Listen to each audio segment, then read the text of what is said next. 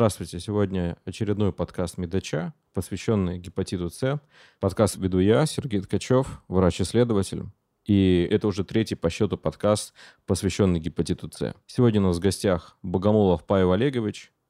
И первый вопрос. Расскажите, пожалуйста, где вы работаете, чем занимаетесь? Я работаю в Московском областном научно-исследовательском клиническом институте. Я руководитель отделения гепатологии.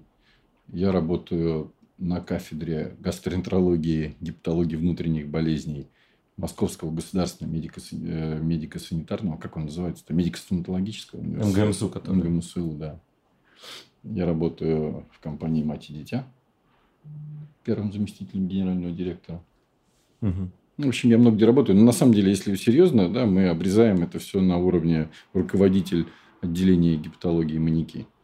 И вы занимаетесь именно в первую очередь гепатитами или нет?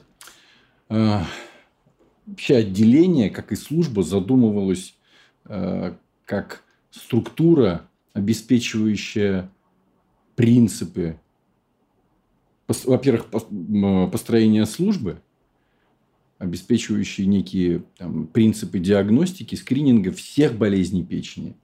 А, а само отделение гепатологии и маньяки занимается, по сути, только верификацией диагноза и определением стратегии лечения. В некоторых случаях, поскольку это физически невозможно на больших территориях, э, в некоторых случаях мы берем пациентов непосредственно на лечение к себе. Но основная идея заключается в том, что это, по сути, э, центр компетенции, центр маршрутизации пациентов. Мы, э, повторюсь, обеспечиваем стандарты диагностики и лечения в Московской области. И задаете тем самым тренд, получается? Ну, тренд – это мягко сказано. По большому счету, именно э, в Московской области, благодаря деятельности нашего отделения, впервые в России диагностика и лечение вирусных гепатитов были погружены в рамки базовой программы ОМС. Вначале, в принципе, в рамки программы ОМС, а потом еще и в базовую программу. Ну, для того, чтобы перевести это на русский язык, надо вспомнить, как буквально 10-15 лет назад обстояли дела с диагностикой вирусных гепатитов. Да и вообще всех болезней печени. Э, большая часть исследований пациенту назначалась и выполнялась вне государственных медорганизаций или медорганизаций, к которым он прикреплен, естественно, вне программы обязательного медицинского страхования лечение было почти всегда э, уделом тех самых врачей-энтузиастов, которые этим занимались. Они сами назначали. А пациент искал средства для того, чтобы это лечение себе обеспечить.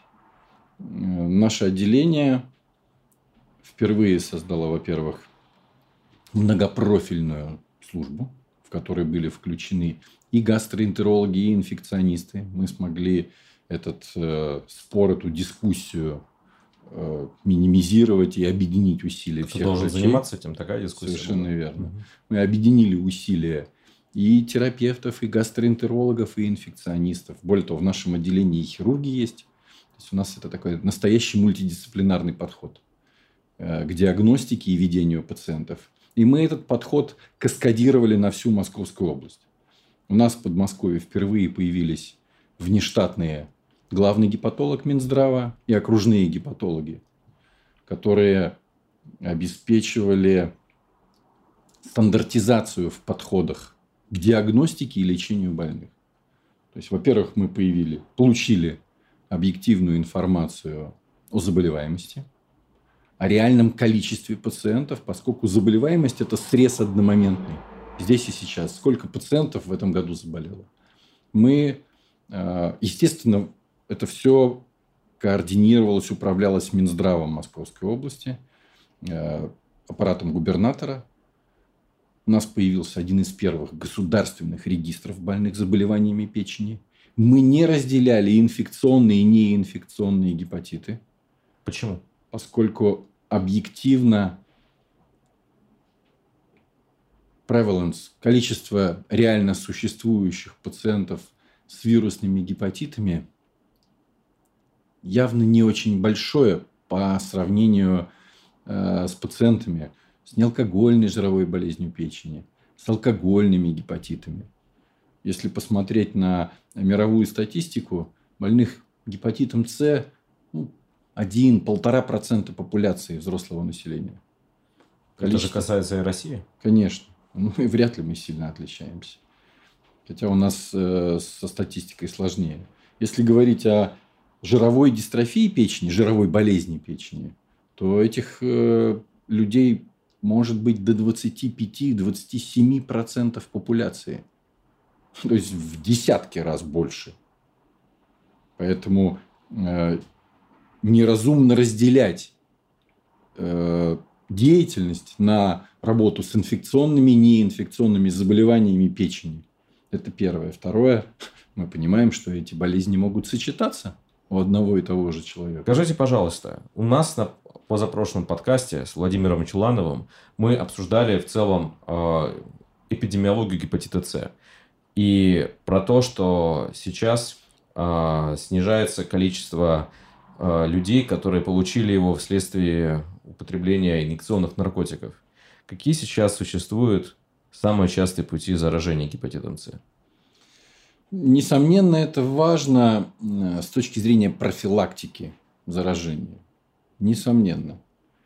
С другой стороны, медицина, на мой взгляд, как вид деятельности э, должна быть только отчасти социальной. Поэтому, по большому счету, для врача, который э, сталкивается с пациентом, ну, должно быть там на втором-третьем месте э, осознание того, каким образом он заразился.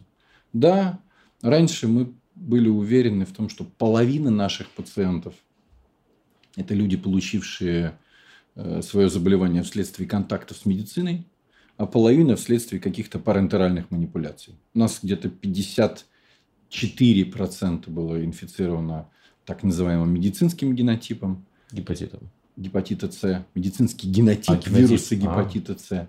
Да, есть такое у нас понятие. Интересно. И примерно 44% э, генотипом вируса гепатита С, который мы связываем с некими парентеральными манипуляциями.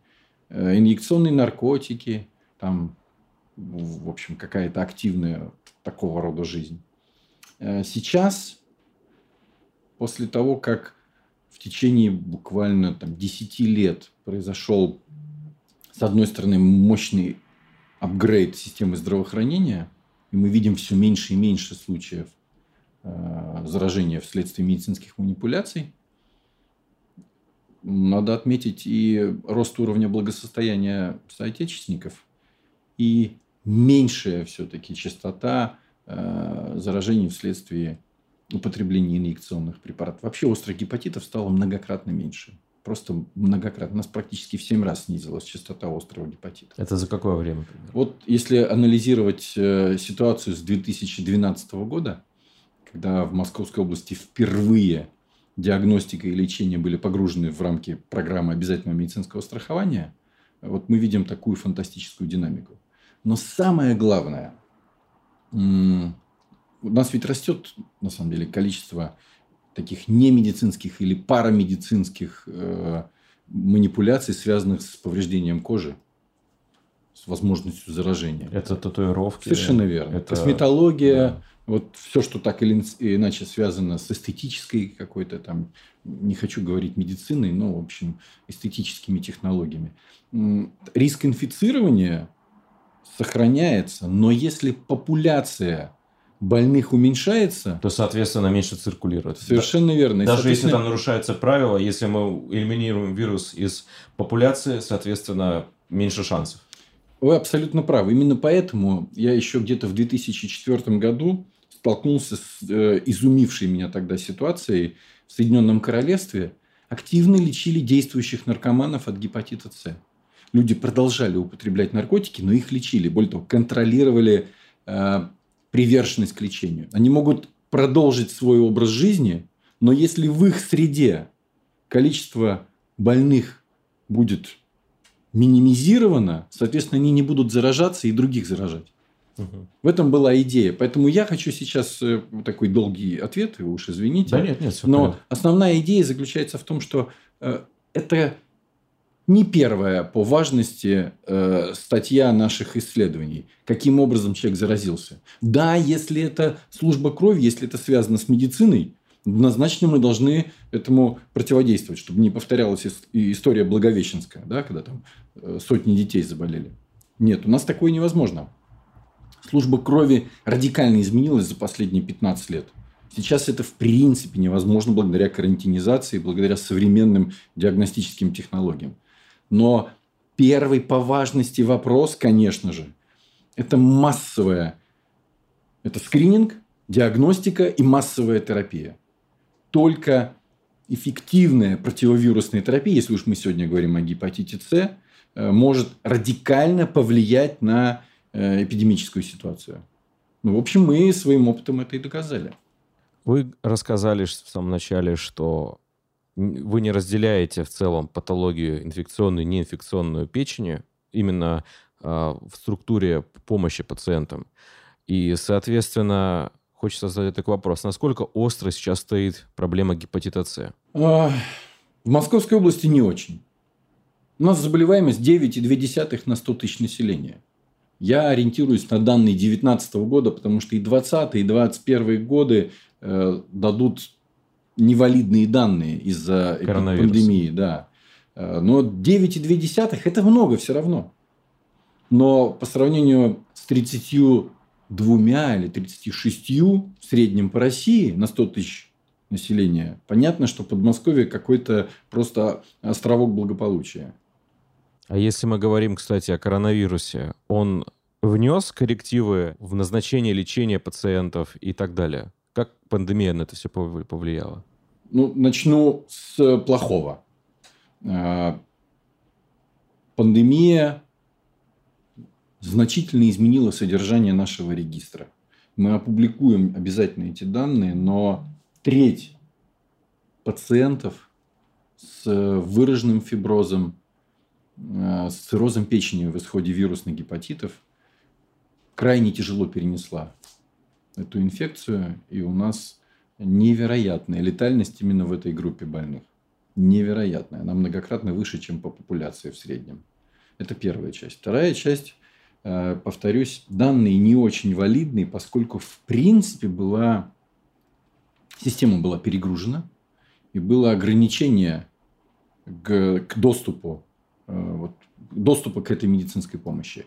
При этом мы сохранили довольно высокие темпы противовирусной терапии. Э, в 2020 году у нас по-прежнему лечение получило где-то более 2000 пациентов.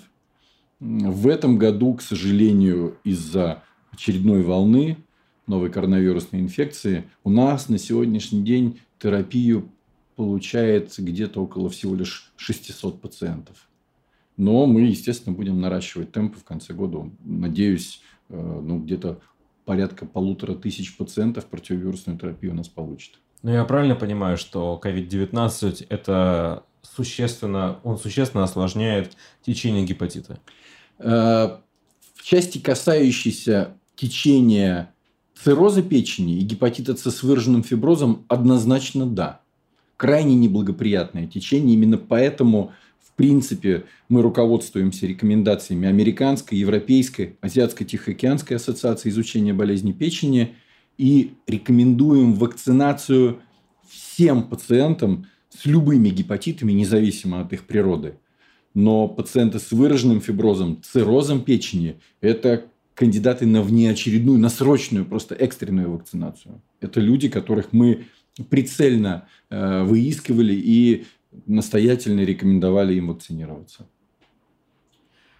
Если мы вернемся чуть назад, и вы говорили про то, что э, в целом сокращается количество людей, которые получили гепатит С вследствие э, употребления инъекционных наркотиков, и в целом неважно, как они получили его, но тем не менее существует же стигматизация таких пациентов определенно. Вот вы не разделяете гепатиты инфекционные и неинфекционные, но многие люди очень даже разделяют и сразу возникает стигма, что это наркоман. На ваш взгляд, насколько эта проблема существует как со стороны общества, так со стороны медицинских работников?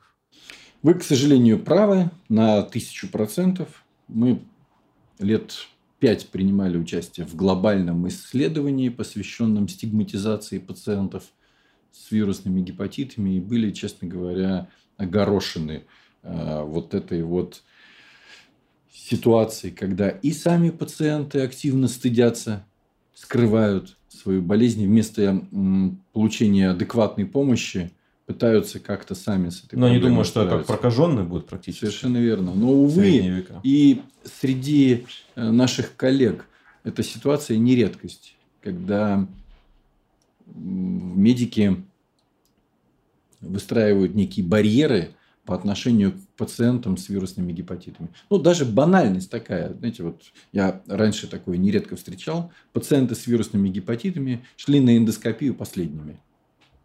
Они идут на другие операции последними. Да. Я врач-офтальмолог. Э, до того, как я ушел в фундаментальные исследования, если у нас мы берем операционный день, когда даже банальная имплантация искусственного хрусталика, то есть удаление катаракты, вот гепатитный пациент идет самым последним.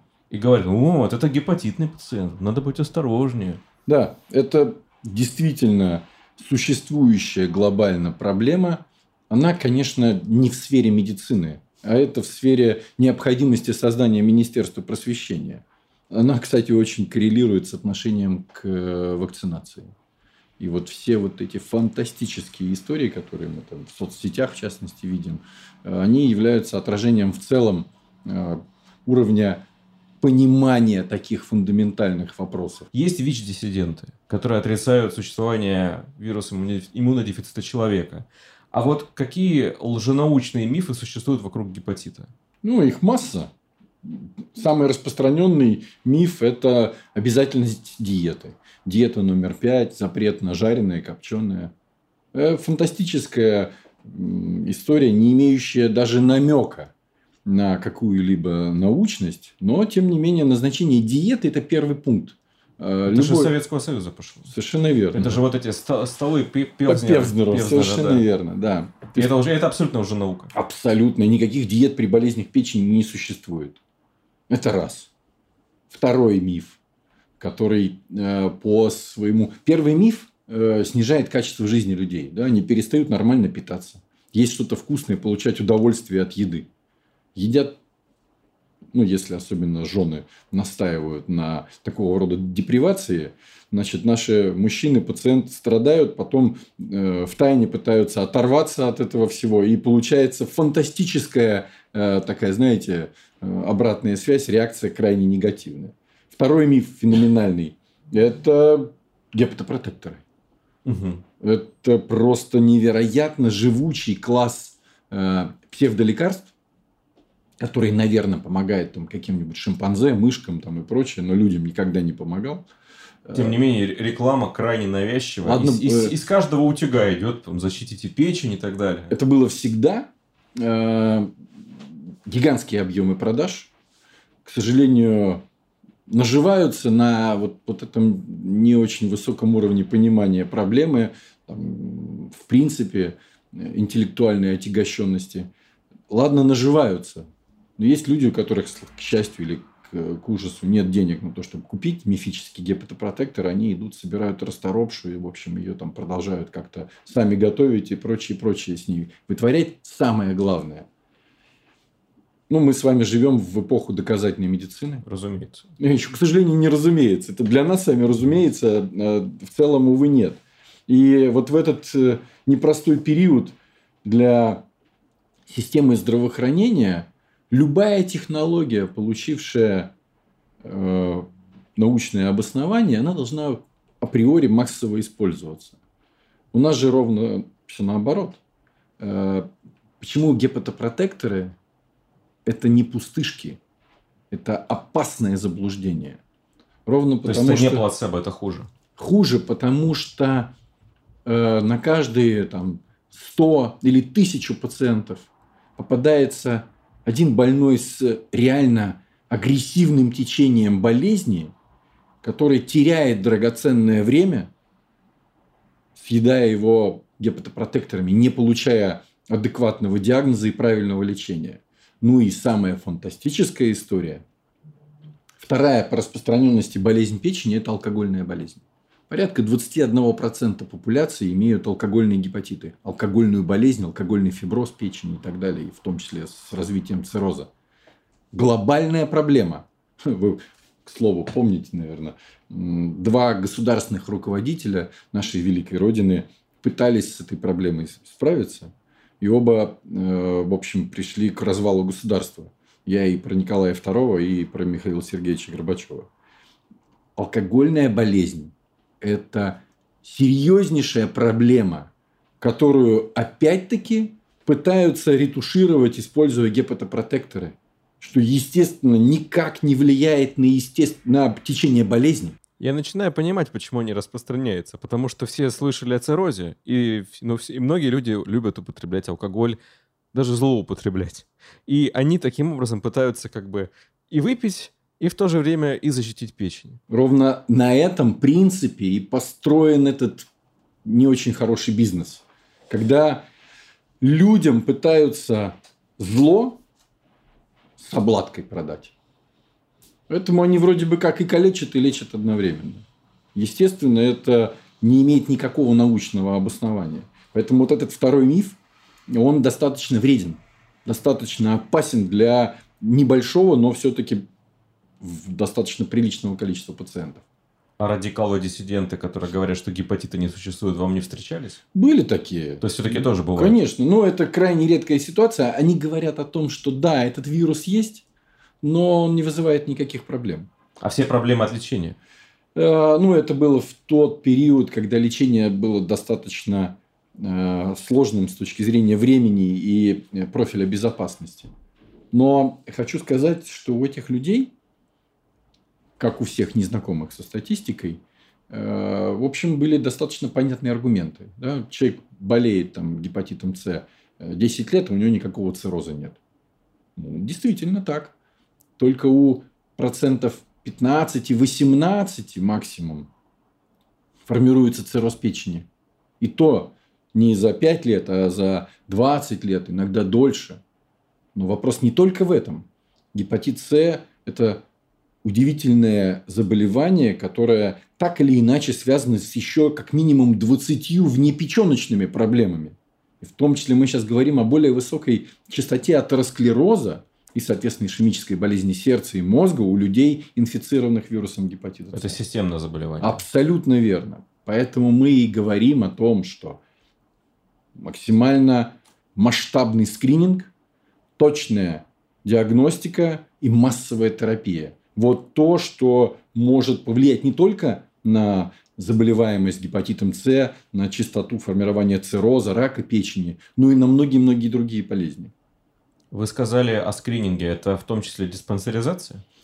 Или нет? У нас это слово, э, да, в общем-то, да. стало уже ругательным. Смысл в том, что мы в рамках нашей целевой программы осуществляем программы скрининга вне медицинских организаций.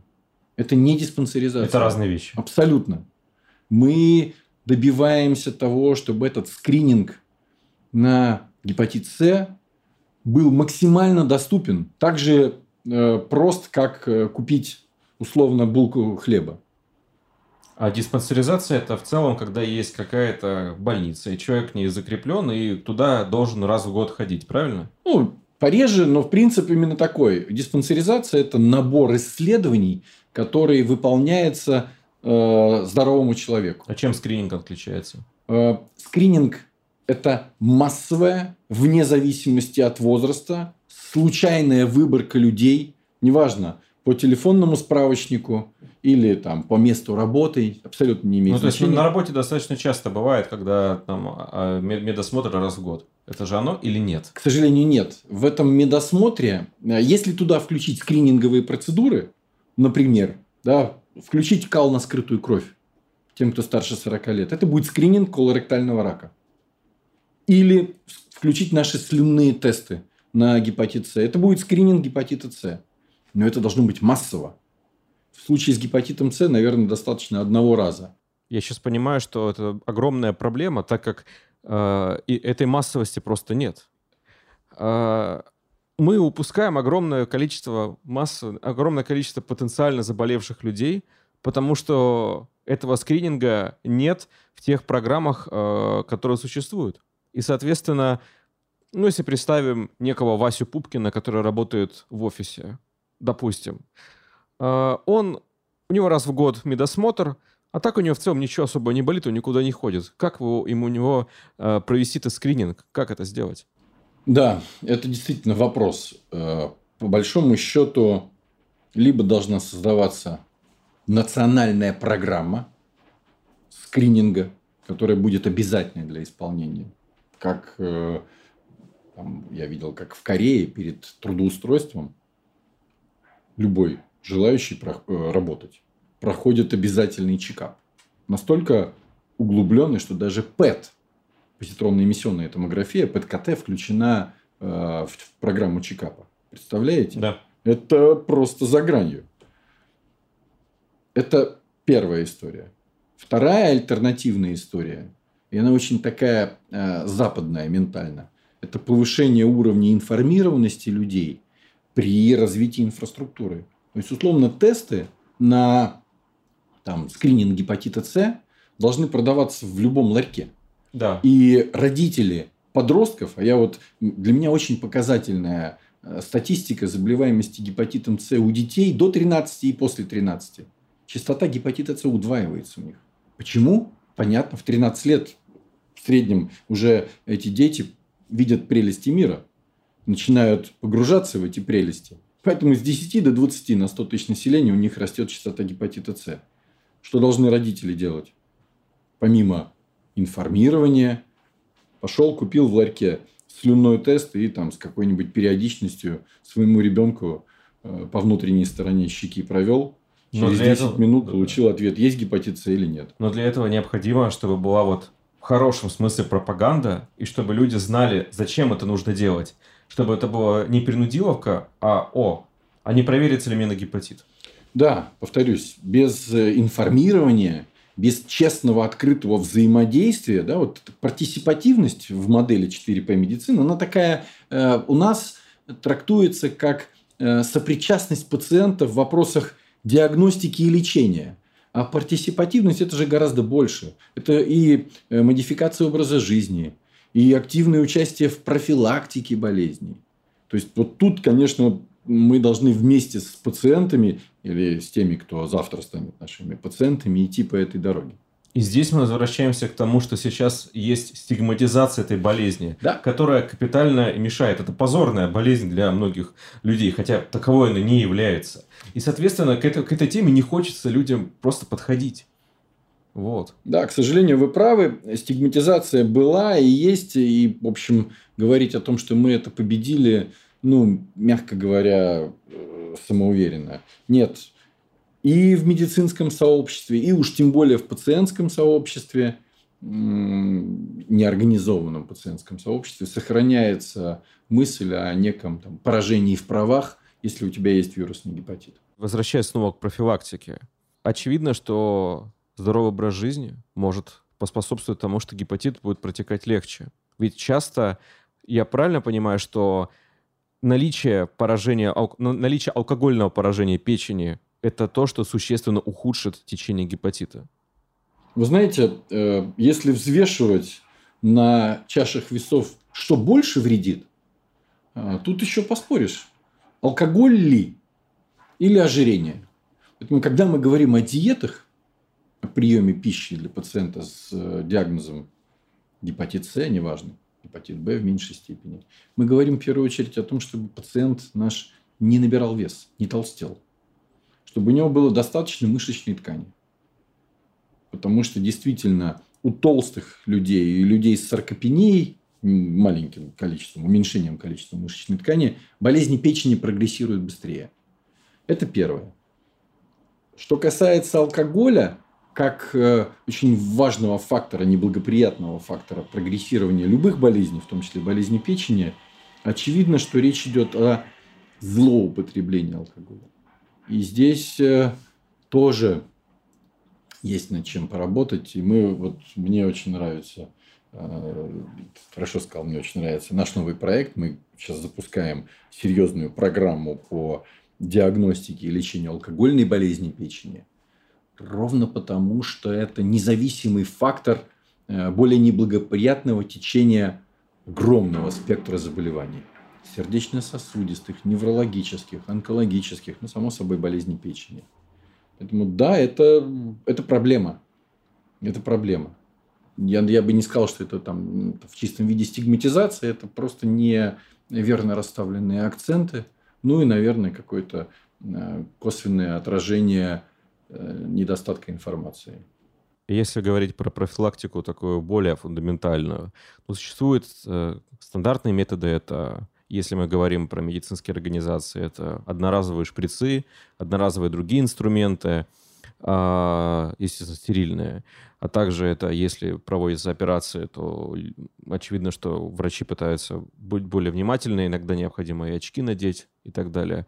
А, если говорим про условных потенциальных пациентов, то есть это обычных людей, то это методы защищенного секса, и, и так далее. Вот хочется поговорить про вот эти вот вещи, про просвет со стороны медицинских работников и со стороны пациентов, потенциальных пациентов, то есть обычных людей. Мы в свое время начали проводить школы для пациентов, продолжаем их а, проводить с приглашением не только пациентов, но и членов их семей. И обсуждаем вот ровно те вопросы, о которых вы говорите. Режим, диета, вообще образ жизни.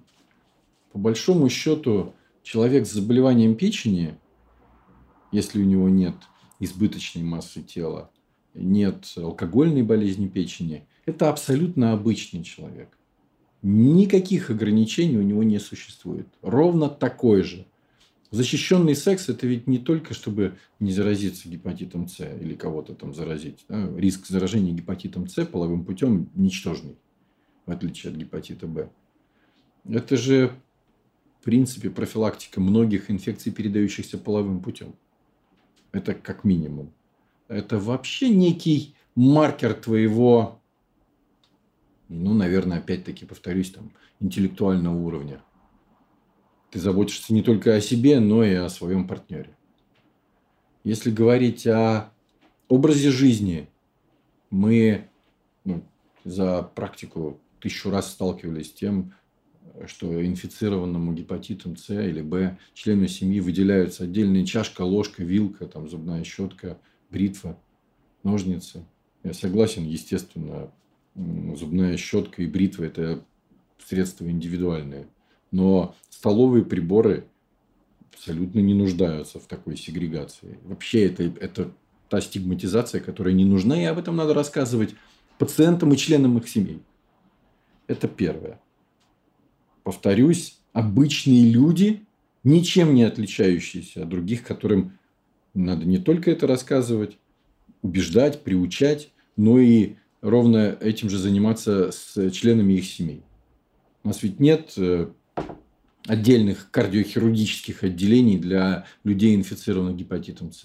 Нет отдельных электричек для больных гепатитом Б. Да? Поэтому очень странно, когда что-то подобное возникает в семье или в медорганизации.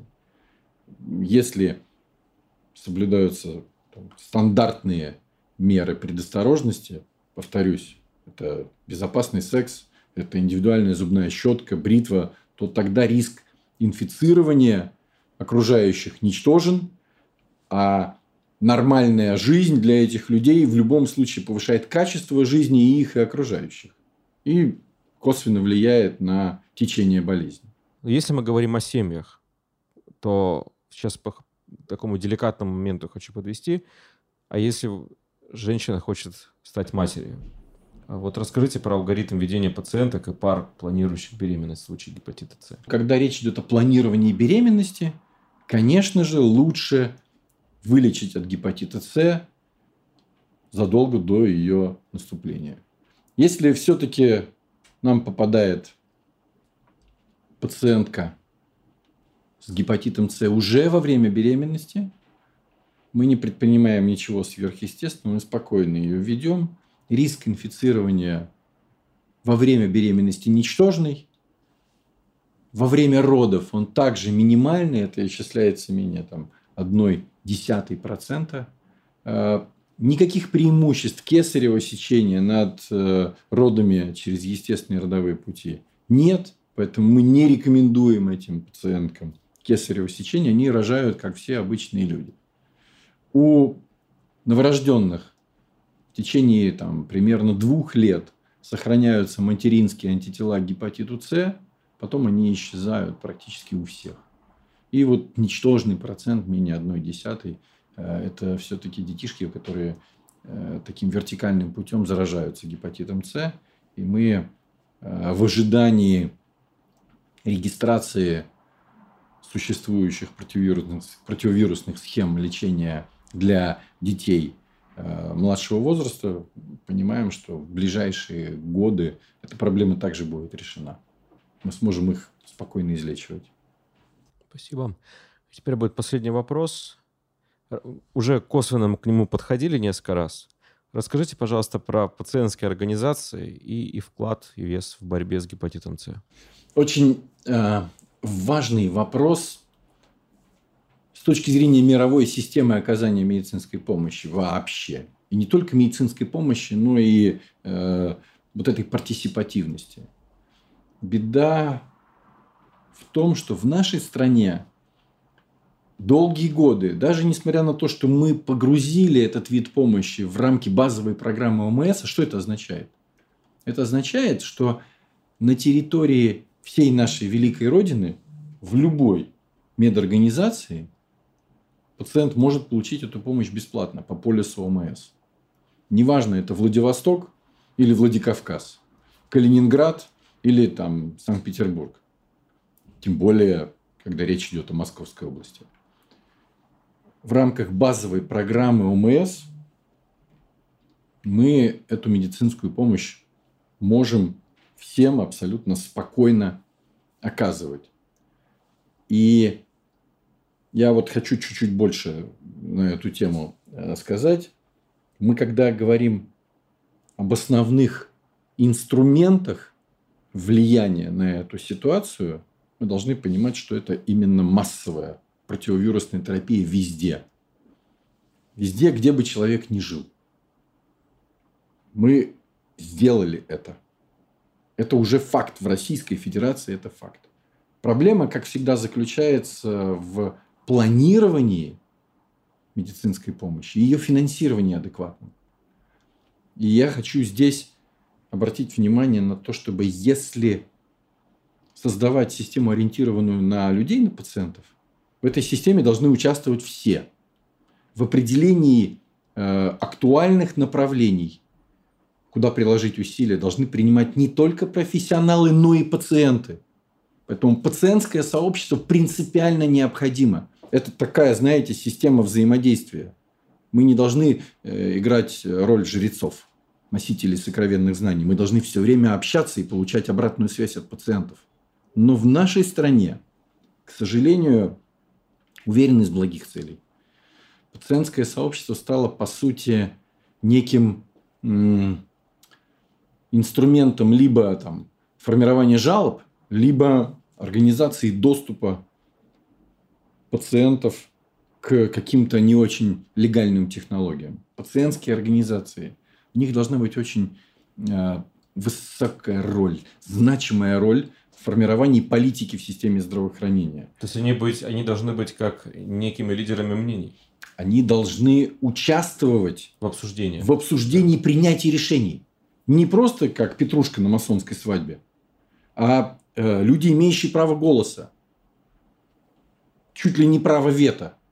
Их надо слышать и принимать решения, исходя из этого. Но они должны быть точно такими же прозрачными участниками этой дискуссии, как и все остальные, чтобы было понятно, э, какова цель и какие задачи. Все ли у нас так прозрачно и во благо людей. Это очень-очень серьезная проблема. Тут надо, знаете, там тысячу раз взвесить. А если мы говорим про пациентские сообщества не в плане организации, а в плане просто сообществ пациентов, форумов, групп, пабликов, каналов и так далее – А не является ли это, ну, чатов, понятное дело, не являются ли э, такие сообщества источником позитивной информации и кооперации, наоборот, источником э, лже, лжеинформации о гепатите, как бывало в случае ВИЧ? А, тут, знаете, как э, нельзя однозначно сказать, там, это алюминий, а это чугуний. Да, пациентские сообщества, организации – это почти всегда позитивно с точки зрения распространения информации. И уже задача в целом системы просвещения, системы здравоохранения обеспечить их адекватной информацией, а не вот этими там страшилками и глупостями, которые распространяются. Ну, вот мы сейчас видим по поводу новой коронавирусной инфекции невероятное количество, там, мне очень нравится слово, экспертов, которые бог знает, что там произносят, эм, из их рта вот эти вот все буквы и слова вылетают, и всегда думаешь, э, как человек, э, который там всю жизнь занимался абдоминальной хирургией, э, с таким опломбом, с такой уверенностью заявляет о опасности вакцинации или существовании или несуществовании SARS-CoV-2. Да? Человек, который банально может даже не знает, как это расшифровывается. Это в целом информированность ее надо повышать для всех. Для всех. Наиболее активные участники пациентского сообщества, имеющие опыт, несомненно, должны им делиться. Они должны, там, э, знаете, как мой папа всегда говорил, только дурак учится на своих ошибках. Умный учится на чужих ошибках. Вот эти активные пациенты, они должны э, рассказать своим там, собратьям по несчастью э, о подводных камнях, об особенностях, на которых мы, к сожалению, не акцентируем внимание. Как, э, например, там, во время химиотерапии определенные диеты, режим поведения пациентов, на которые мы, к сожалению, там, в силу тех или иных причин не обращаем так много внимания. С другой стороны, системный подход. Школы для пациентов должны быть в стандартах оказания медицинской помощи. Вот как при диабете сделали школу для больных диабетом в стандарте. И все пациенты, которые госпитализируются в стационар, обучаются. Это надо сделать и на амбулаторном этапе. Для всех болезней. Сердечно-сосудистых, болезнях печени, болезнях органов дыхания. Неважно.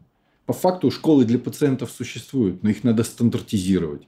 Должны быть темы, точно так же, как у меня вот э, в моем родном мединституте. Да, мы преподаем по программам утвержденным. Ровно такие же программы должны быть сверстаны для школ для пациентов. И это, несомненно, повысит уровень э, дискуссии и среди пациентов, и между пациентами и врачами. А если мы говорим вообще про просветительскую деятельность, за последние 10-15 лет вы обратили внимание, как-то люди более грамотно стали или нет? Конечно, конечно. Слава богу, э, есть Google Translate. Уровень погружения в тему наших пациентов стал многократно выше. Они стали читать статьи? Они стали читать.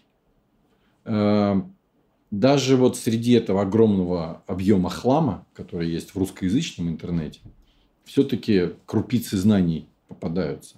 И мы здесь четко видим э, по возрасту стратификацию наших пациентов, более информированных, менее информированных. Это коррелирует с доступностью интернета, к сожалению, или к счастью. Это коррелирует в том числе с материальным статусом, возможностью купить смартфон и читать это все там в любом месте, в любое время. Ну, то есть я правильно понимаю, что более молодой и более информированный пациент потенциально менее подвержен развитию осложнений и так далее, так как он лучше понимает, что ему нужно делать и как? Однозначно да. Более информированный пациент – это почти всегда э, твой э, партнер идущий с тобой вместе к достижению цели. Менее информированный пациент, даже там безропотно слушающий тебя, к сожалению, имеет больше шансов на э, недостижение результата, потому что он недооценит э, значимость тех или иных осложнений, тех или иных признаков каких-то надвигающихся проблем. Информированный пациент – это твой прям соратник, это твой э, партнер, с которым ты быстрее дойдешь до, до, до цели, быстрее излечишь его как минимум. Будем надеяться, что и мы сможем дойти до цели искоренения гепатита С в нашей стране. В Московской области мы к этому придем первыми, однозначно. Надеюсь, наш пример будет адекватно использован всей системой здравоохранения России.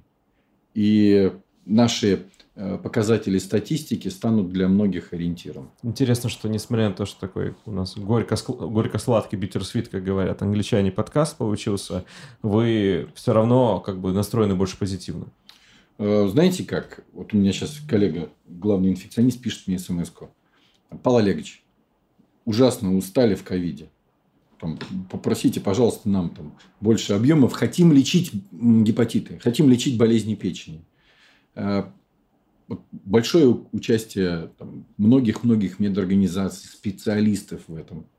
Э, наличие у них знаний и желания не может э, оставлять без оптимизма. Ты понимаешь, что при таком настрое твоих коллег в любом случае эта проблема будет решена. Так что больше сладкого. Это здорово. Итак, у нас сегодня был в гостях Павел Олегович Богомолов. С вами был Сергей Ткачев. Слушайте наш подкаст на всех доступных платформах. Э, SoundCloud, Apple Podcasts, Google Podcasts, Яндекс.Музыка и так далее. А на сегодня все. До новых встреч. Подкаст подготовлен при поддержке MSD Pharmaceuticals. Необходима консультация специалиста здравоохранения.